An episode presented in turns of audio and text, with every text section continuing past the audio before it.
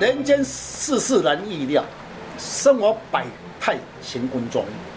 中国堪舆推展协会昊天书院笑谈易经，您进来向各位听众问好，大家好，老师好。说到武术，坊间很多人确实没有去了解武术的含义，加上很多媒体的报道有一些误导，产生两极化。有的人说很神奇，有的人说很迷信，确实在民间的一些传说，让很多人无法了解，产生了一些疑问。上集有谈到一些风水地理，听众的反应要求多认识地理风水。今天的单元特别来谈风水地理。风水啊，常常听到四象啊，那跟四象的部分跟风水有什么关系啊？是，四象的原理是左青龙，右白虎，前面叫做朱雀，后行，左右边如一个人的手，左手右手，也就是左手右手来保护我们的现场。前面的朱雀就是在前面有物体来朝拜。如一个人来跪着来朝拜，要有钱。后面的玄武就如山形来做靠山。最简单的形象，如一座太子椅。你们从他的像来看，你看我是不是左右手啊？人坐的是不是像一个太太医太太太师椅？是不是？所以他说，人如坐太师椅，坐的稳重，就要。前朱雀，后玄武，左青龙，右白虎。老师，那左左杀跟右杀对风水来说有什么影响呢？是，它主要的功能就是左杀右杀，主要是要保护现场，因为左右有杀手把物体挡住了，两边的风不能进来，是不是从中间的气进来？嗯。那么气进来的时候会产生什么？叫做藏风而进气。也关于到什么防问的差别？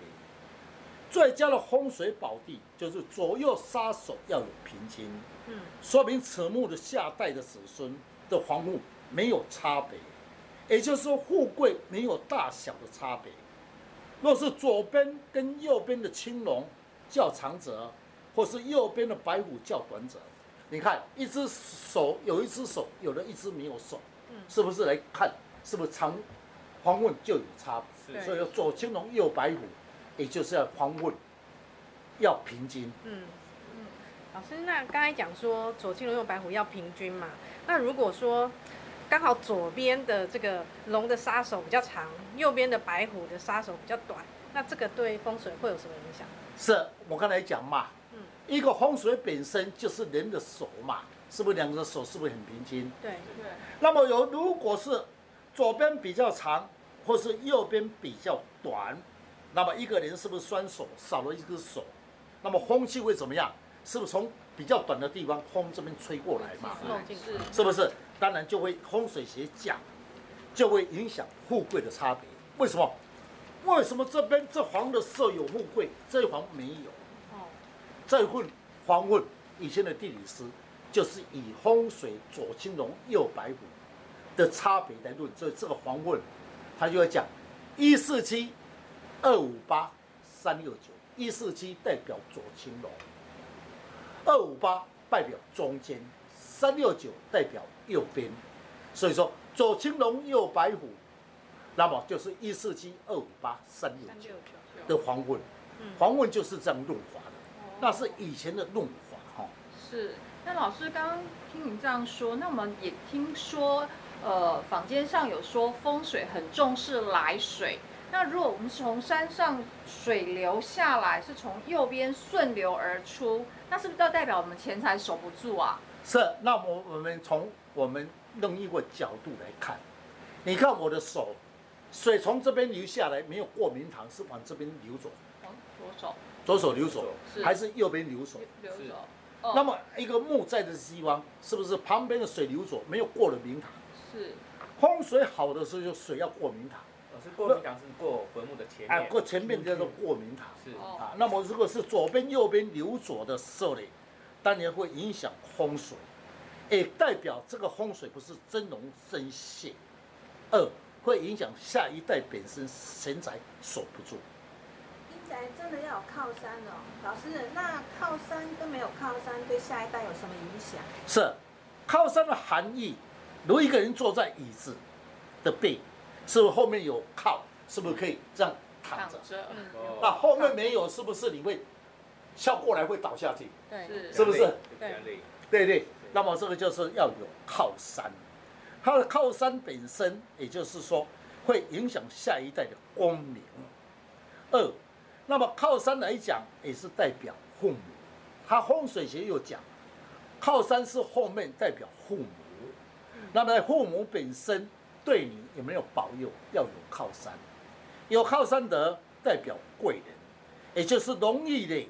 你在外面做事业上有人撑腰，后面没有靠山，人人简单嘛。我要去外面做工作，是不是要有靠山？对，是支撑了你，你才有力量嘛。对后面没有靠山，是不是要白手起家？对，好，所以他们讲靠山的含义就在这里。了解。那老师，暗山代表什么意思啊？对风水有什么影响？暗山的时候就是前面有一个物体。啊，把它当做一个礼物好了。嗯嗯。那么礼物在你的前面，你是不是手就摸得到？是。是不是？对。好，叫做分手摸着暗，富贵在眼前。眼前，也就是说我摸得到。如果没有的时候，前面一片空，是不是要靠自己努力？对。所以他又把前面的暗山为贵人。如果有暗山来朝拜，代表在事业上容易到贵人来帮你的忙。也代表祖孙在外面与人的洽洽谈比较有人脉。老师，那我刚刚听你这样说，我大概了解了一些风水的概念，然后怎么去判断一个好的风水。也就是说，呃，前面有呃有暗山，后面有呃呃有一些呃靠呃靠靠椅的部分的话，暗对我们是有帮助的，是吗？是。那么我刚才讲的时候说。风水有帮忙没帮忙，有时候是靠靠山，还有靠山远还是近。比如说我们在台北好了，台北平地是不是看到新店？对，嗯。啊，现在山形这么多，嗯，那不是靠山，叫做潮山。哦，潮山哦。潮山就是远，暗山为近。近近。哦，有时候要先把它分清楚。是。好，那你刚才问的说，在一些风水的理论上，确实要去了解。风水理论上的时候要具备，刚才讲的是不是要有左青龙右白虎？这是一个基本的概念。主要是什么？左青龙右白虎本身就是要来聚气，所以如果没有左青龙右白虎，这边风水要花的机会就不多。所以在古代里面，他要写一个风水本身必要有四项。左青龙右白虎。没有白虎，没有青龙，这块地不是真龙真谢。对。诶，那老师，那我们刚好提到说，我们判断那个呃风水啊，就是有有左青龙右白虎，那还有其他的方法可以判断这个地方风水的好坏吗？是。那么这个是很多人都想去要问这句话。那我本身左青龙右白虎，我看不出来。对啊。你又不是内行。嗯，是不是？是啊。教你一招，最简单。嗯。大家有祖先，那么呢，清明的时候就去扫墓，是不是？好。那你看四周的土质，还是四周的草木？如果来判断这个草木好坏，当时的老师，那么也会讲过一句话：入山看树头，就知道好风水好。其实是来大自然与风水的关系，比如说这一块地有树木，树木本身的树根比较凸出来，是代表下面什么石头比较多。嗯，如果树根本身呢，那么比较深一点，代表是土多，这是一个原则。二，再看树木本身，树木本身如果它的树枝里面。是一边歪来，一边歪过去，说明代表什么？这里有风气，是不是不不平均？平常都要风气吹来吹去，树木是直接都在这里生存。风从这边吹，是不是树木就往这边歪一点？对，是不是？对，所以以前的老师傅要判断一个风水，一定要先了解四周的草木。落入这个草木本身比旁边的草木还要青色，你想，为什么只有这一块草木比较青色？嗯，代表下面有水分，或是有温度。嗯旁边的树木、草木比较枯，代表那边是不是缺少水分，还是缺少温度？嗯，所以以前老师不就是以草木、树木来判断这个风水。那刚才讲的这个草木本身如果有气，是代表下面是不是有温度？对是，那么温度的时候再看四色的土质。如果这块土质本身是很湿，只有那个草木本身土比较硬，为什么会硬？因为它有温度在保持，水气是不有水汽来，它就把它蒸发掉？花掉了。对，是，所以他就讲土质啊，告诉我啊，风水在哪里？以前老师不讲啊，因为这当然是不讲啊，这是他的红包啊，他的靠这种生活啊，当然是不讲。其实把这真理讲出来，大家会比较了解原来风水的好坏，也就是从大自然一石一木一土来论吉祥。哦，今天又学了一招哦，那让我更了解了风水其实是以大自然为出发来论断风水的好坏哦。嗯，听说风水好像要有水才会比较好，是这样子吗？是在古代的风水学里面，要求的后要有靠山，左青龙，右白虎，前朱雀，后玄武，这是基本的条件，才会产生好的龙穴。最好的，那么在你的墓的前面有一条溪水，叫做过明堂。哦，嗯，好，溪水过明堂，这是好风水，最佳的风水宝地。所以风水学又有一句话：山管连丁，水管财，也代表印出来的下一代的子孙在经济上面，那么就没问题，因为水代表财，就是下一代赚钱就会比较轻松。嗯嗯，那个如果说阴宅前面有水池就可以发的话，那不就简单？就把祖先的风水找一个前面有大水，像石门水库，不就发大财了？不行不行不行，为什么呢？因为石门水库本身的水是大水池。刚才你讲的石门水库是面积比较大，对，那你是不是这个风水本身是不是很小？那是不是前面都是一片大水？是是，太大则不济气，反而不济财。哦，这是一个反而不济财。我比个例，你各位就比较容易了解。那么很简单嘛，石门水库哪有大？我海边的比你大。哦，是不是对？我木板在旁边，是不是看里面海，海过天空？这水大不大？超大，超大，这叫做散气。散气，气散了，没有办法藏翁而济气，是不是？我刚才一直在强调吗？是不是以藏翁而济气吗？对，那么这时候一片海，我们就认为一片空野，你不要当做水嘛，是不是前面都没有人挡住了嘛？是，是不是叫做一片空？虽然无损害，但风水来讲没有加分，但对你来讲赚钱就比较辛苦了。嗯，哦，好，那么刚才讲到风水宝地，刚才说明堂要忌水，水要小，对风水才有效果。哎，那老师刚刚提到这么多，那我们现在的环境啊，四周的环境啊，跟风水是不是有一些相互性的影响啊？比如说现在公墓旁边啊，就有很多的高楼大厦啊，那这样对我们的风水是一定有影响的吗？是，风水本身为什么有左青龙右白虎，前朱雀后玄武？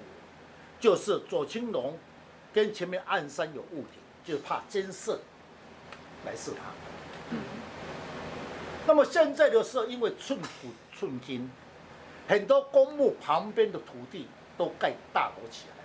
嗯，是，那么大楼盖起来的时候，是这一些规划的设计都是以美化为主，嗯，对，是不是？有人做美化，有监设什么东西？嗯，是，无形中越靠近，是不是会射到你？对是，好、如果是没有靠到，有什么关系？是不是？但也不行，因为它的本身在你的旁边。比如说一个人，我现在跟你讲话，忽然我是高又高强，在你前面是不是会有压迫？对，对，是不是？风水就怕压迫、监视，当然就会影响下一代本身的光明，对风水是不利的。哎，老师常听到啊，家中有些不安宁啊，说是跟祖先的坟墓有关，比如说他前面有灯塔，或者是有些冲射的关系，所以会对他家会发生一些意外，是不是这样子？是。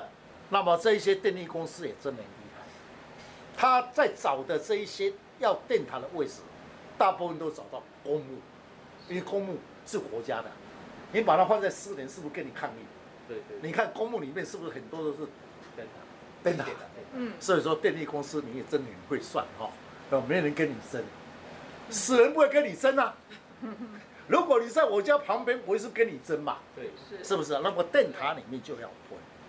你要先了解电塔，如果是影泽，各位你看，电塔是不是像一支笔，文笔？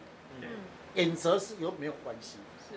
演泽反而好，你把它当做一个文笔，来朝拜，文昌笔可以。文昌笔。就是说，现在台北的时候有一零一，是。眼看是不是像一支笔？对对。对对，近则才有压迫嘛。是。那电塔也是一样的道理。如果是来讲的时候，不能太近。近则叫做有压迫，产生它的这一些什么？下雨的时候是这个电线过来，是不是有音波？是。哦，音波的声音，那么就影响到我们的风水。风水是要以静为主，不要以动。那老师有一些理论啊，说山形破碎啊是对风水不利，然后甚至是说，好像这个山水这个山形破碎像一看起来像一只在飞的凤凰啊。是很吉利的。如果你不以风水地理来论，嗯，破碎来看真的好看。有人是像麒麟呐、啊，像凤鸟啦，是不是形状很好看？对不对？真正的风水地理不能有这样叫做破碎。这样子。好，一般来看，哦，你看这个山形，你看是不是高高低低？对，对吧？从个形状来看，是不是很好看？对，像只鸟。好，然后有人像鸟。对，是。在风水学称它为破碎。哦，那那老师有些寺庙啊，在山中嘛，然后在呃初一十五的时候，月亮不是呃就会造了山形嘛，就有如凤鸟飞翔啊。那老师你来看这样事情是好还是不好呢？是。所以我常常呢有一些学生说，老师啊，我带你去看一个庙，好好神哦，好妙哦。到了初一十五，那么月亮照下来，山形倒下来，是不是影子倒下来？对，刚好压在那个庙旁边。嗯，神树给他，你看，凤、龙、麒麟来朝拜，这是很多人在讲。嗯，对。我说你们是外行。连这庙里面的主持人说：“你看，老师，你看，我们好不容易啊，神明啊托梦说这边有麒麟，有鸟形。那么各位，你把它想看看，一个山形是不是要有破碎，影子掉照下来才有六色的形状吧？对，嗯，在风水学称它为破碎。这家庙代表犯小人。哦，是这样。啊，是这样。老师，听说那个监视的地方啊，对到什么方位也是有关系的哦。是，刚才讲了嘛，监视本身在八卦的理论上，如果你现在的设是设在西北，代表乾卦，代表头。嗯。如果是设在艮卦跟震卦，代表人的脚与足。那么很多风水就是要论断。所以你这个风水呀、啊，做下去，下面的子民要特别注意，交通上安全上特别的要注意，因为手脚容易伤到，是不是以车祸为主？嗯，不然就是意外为主。嗯嗯，所以对风水来讲是不好的格局。嗯，老师啊，那你走遍了大陆大江南北、台湾南北，那真的风水龙穴真的会影响下一代的功名跟成就吗？这确实，确实会影响风水，会影响下一代。我跑遍大陆南北，那么，比如说大陆很有名的祖邓小平啊，台湾的马英九、宋楚瑜先生，马先生跟宋先生的祖营都是在湖南长沙附近。今天有成就，要跪他祖先的风水，找到一个风水宝地，印出了好的格局。我记得在西营二零零年，到宋先生的家祖坟，在长沙塘香塘考察风水，奇怪，香塘的风水地都是丘陵，丘陵我们称为叫太阴，太阴太阴。嘿，太阴星。嗯，在风水学里面讲，如果此地有太阴星，绝对出美女，美女美女。那我就是把它注意看，哎，真的，人家有讲究啊，江南内出秀才，江南的人类女性生出来下巴比较饱满，哦，圆形的，哇，真的是很漂亮，下巴都是圆形饱满好的，嘛啊，所以我确实有看到这种格局，好，那么下巴在风水学里面把它化为我们讲面相，面相如果下巴饱满的是带纹绣，也证明的一些老师以前讲，说看你的脸型就知道你家的风水是在高山还是在低，高山的是不是都是石头比较高？对，人生出来是木火型的，什么叫木火型？就是颜面比较多，骨比较多，比较长。嗯如果你家的风水呢埋在比较低的地方，都是土，是不是？土为金，下巴就饱满，丰丰满满的。所以他就是讲这一句话，嗯所以我印证了，确实有这种格局。嗯，那老师，你刚刚提到了，那这样的话，宋先生他的父亲啊，或者宋先生，他应该是属于俊男型。那话说，宋先生他的父亲也是官拜海军中将，那是不是也受到了主营风水的影响呢？是，如果以先生宋先生的主营，从侧面去看，如一是龟蟹。嗯龟蟹就是说有个大山，有个小山，侧面看是不是龟？哦，龟头是比较小，对，背是比较大，对，侧面看是如一只龟蟹。那么这个龟蟹叫做活龟蟹，为什么叫活的？因为龟是不是要有水？对，水是不是要有水水塘、对，嗯池塘？池塘，有池塘，龟才有办法吃水嘛。对，这个就是我们是称它为叫做活龟。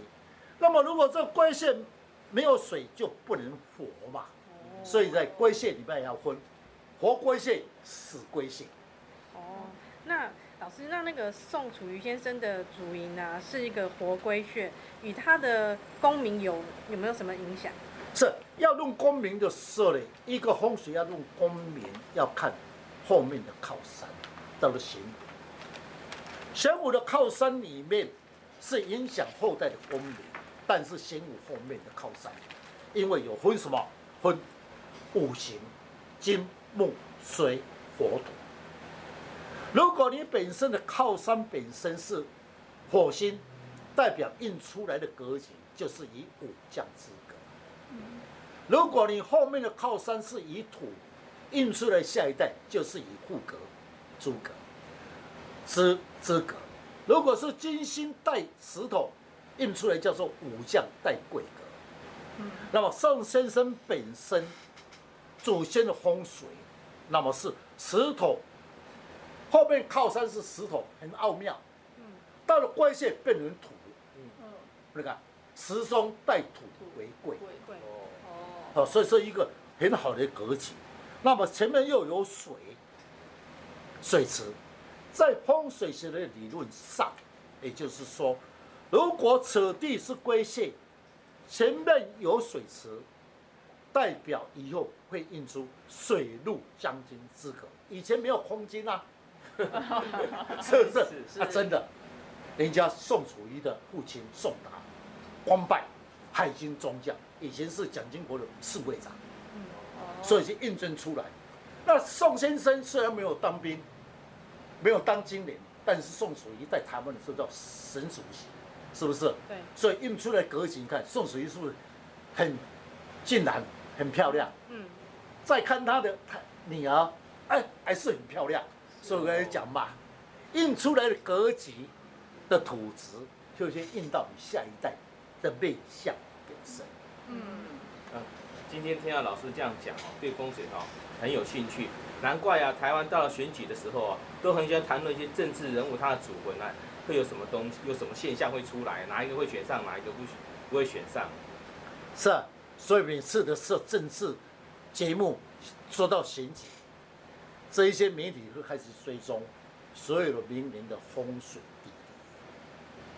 那么一般来讲的追踪，只是大概大概讲一下，他没有了解真正的风水的含义，只是说啊，这个风水印出的谁当行政院长，这个人是当神子席，是是不是这样而已？他没有真正去把它分化。各位，风水是很自然的的天地，比如说邓小平好了，邓小平呢，他本身是不是没有回到家乡几次而已？那宋先生也是九岁就离开台湾，马英九是从香港出生，他没有在那个地方出生，那么很久没有回去。那你们会感觉到很奇怪，为什么离了那么久的时间还会感应？嗯，所以我为什么会研究这个风水？我看大陆的很多名人，还是台湾很多以前的老立娃委员，他家的祖先的风水都是在大陆，不是在台湾。是，那么他的功名不是在台湾得到，而是祖先印给他，他也没回去拜啊，像。邓小平听说了，出来的时候回到家乡才两次而已，嗯，是不是？那个就是它本身的磁场的音波，跟你六亲的血缘关系，自然好的风水，它就影响到你。如果不好的风水，是不是直接就是带来给你就意外灾难吗？现在的你看，很多台湾是不是很多人有离乡？啊，离乡有人到美国去，到大陆去，是不是？一年才回来一次嘛？对对，这么远了，难道不会会有影响？还是影响？六亲的骨骸的音波还是存在在风水的宝地里面，好与坏都会找你算账。好，今天呢，我们谈到风水本身，为什么讲这一段风水的理论？也就是要给各位了解，风水是很奥妙，它来自大自然的应用，而不是外面。坊间所讲的，讲了一些风水奇奇怪怪的事情。嗯，那么大家讲到风水，又想迷信，又都不相信嘛。嗯，是。所以今天昊天书院最主要用意讲这风水的道理，就是要给大家多认识风水的含义。谢谢各位，也感谢各位多了解风水的含义。我们平常的生活上能增加一些自信。中国堪舆专业协会昊天书院祝大家平安。谢谢老师。